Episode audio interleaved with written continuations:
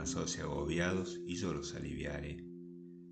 Queridos hermanos en el Señor, en un mundo tan marcado por la ansiedad y la violencia, donde las preocupaciones se multiplican, el Señor nos invita a ir a Él para descansar. Este cansancio y agobio tiene su origen, como dice el Papa Francisco, en esas largas horas de trabajo que dejan poco tiempo para comer, descansar, rezar y estar en familia. También en las tóxicas condiciones laborales y afectivas que llevan al agotamiento y agrietan el corazón, o el peso rutinario de quien no encuentra el gusto o el reconocimiento de lo que hace para subsistir.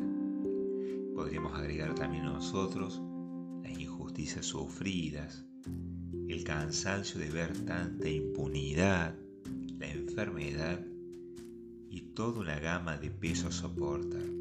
Por eso escuchar en este domingo la invitación de Jesús llena de paz el corazón porque sabemos que hay un lugar en medio de nuestra convulsionada vida donde encontraremos reposo que tanto anhelamos. Ese lugar es Jesús, más concretamente su sagrado corazón. ¿Y por dónde entramos? Por su herida. Y para entrar por su herida, tenemos que empequeñecernos con la humildad y la mansedumbre. Por eso quienes tienen estas virtudes viven en Dios y Dios vive en ellos. De esta manera, al estar en el corazón de Jesús, nos sentimos como resguardados.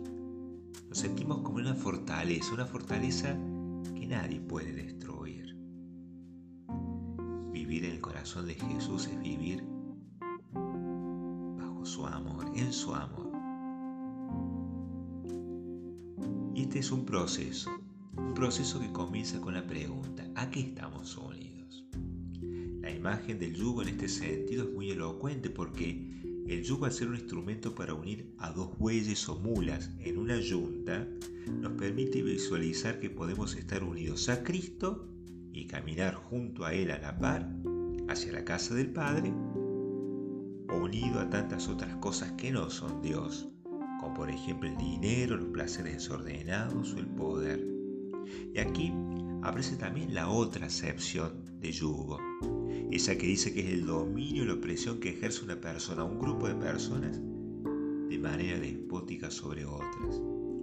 De esta manera nos volvemos esclavos de nuestros desórdenes pasionales. Por eso examinemos nuestro interior y veamos qué yugo preferimos llevar, el de Cristo o el del mundo. Si llevamos el de Cristo, entonces la paz inundará el corazón. Si llevamos el del mundo, entonces el corazón se irá enfermando y endureciendo, haciéndolo incapaz para amar. Y un corazón que no ama es un corazón que está muerto. Vengan a mí todos los que están cansados y agobiados. Invitación está hecha nos hemos preguntado primero a qué estamos unidos y después sigamos escuchando que nos dice Cristo. Para ir a Él tenemos que aprender de Él. Aprendan de mí, dice que soy manso y humilde de corazón. Cuando hemos recibido una ofensa es justo indignarse. Pero quien posee la virtud de la mansedumbre, su reacción es similar a la de Jesús, que no devolvió mal con mal, sino con amor. San Gregorio decía, mas una cosa es lo que se hace movido por la soberbia y otra la que se verifica movido por la mansedumbre. Quien está movido por la mansedumbre se indigna sin indignarse, desespera sin desesperar, mueve corrigiendo Porque aunque exteriormente parezca extremar la represión para corregir, interiormente conserva la dulzura en virtud de la caridad. No se trata de no hacer justicia, no se trata que nos tienen que pasar por encima. Sí, hacer justicia, pero justicia con amor. Odiar el pecado, pero no al pecador. La mansedumbre es el mejor remedio para doblegar la ira, esa pasión que tanto daño causa porque al impulsar la venganza hace que el corazón se llene de odio, y eso es realmente muy grave para un cristiano. No es la virtud de los débiles ni de los impasibles, sino de los fuertes que soportan lo adverso por un bien mayor. Es la virtud necesaria para limar las asperezas propias de la convivencia familiar. La mansedumbre es la virtud de los pacíficos que son valientes sin violencia, que son fuertes sin ser duros. Y por su parte la humildad es una fuente de la cual brotan otras tres virtudes muy necesarias hoy en día. Primero la obediencia. El oído, con la obediencia, se es humilde para escuchar las palabras de verdad y vida que brotan de Dios, mientras que las manos están siempre dispuestas para cumplir su voluntad. La segunda virtud es la paciencia, sabiendo que cuando el Señor permite alguna adversidad, el que es paciente puede escuchar, como dice el Salmo 90, aquella voz que dice, estoy contigo en la tribulación, te libraré y te glorificaré. Y por último, la virtud del abandono en Dios, dice aceptar hacer la voluntad de Dios renunciando a la propia voluntad. Obediencia, paciencia y abandono de Dios que brotan de la humildad. Vengan a mí todos los que están afligidos y agobiados, y aprendan de mí que soy manso y humilde de corazón. La mansedumbre y la humildad no son accidentales o opcionales en la vida del cristiano, sino que forman parte de nuestra esencia porque nos hace semejantes a Cristo, manso y humilde.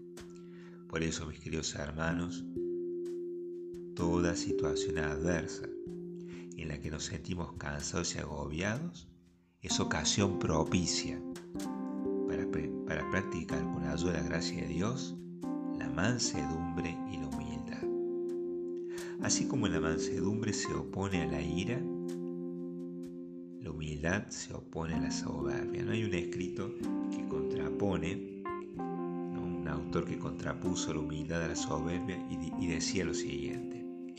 La soberbia ha hecho del mundo algo insoportable.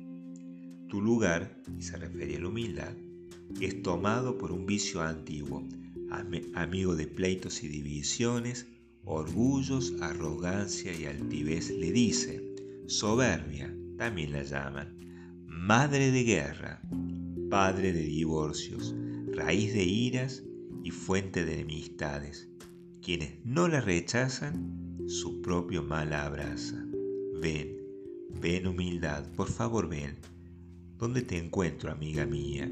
en Palestina, en un pedazo de madera gastada, en una cruz perforada por clavos, en ese leño cortado para cargar maleantes. Pero ahí estás, mi amigo, mi redentor, mi Dios, el justo, el que salva criminales, el que perdona al orgulloso. No dejo de, de mirar. Mejor voy corriendo a Él. Me tiro a sus pies mirando el suelo me tomo de su mano. Y ahí en esa posición levanto mis ojos y veo su rostro, el rostro de la humildad. Y entonces Él con sus manos me levanta. Y ahí, cuando lo contemplo, la humildad es atractiva y deseable. Ahí comienzo nuevamente a querer ser como Él. Bendita humildad, deseable y atractiva. Pidamos a Dios la gracia de redescubrir la belleza de la mansedumbre y de la humildad para hacernos pequeños y así entrar por la herida al corazón de Cristo. Que así sea.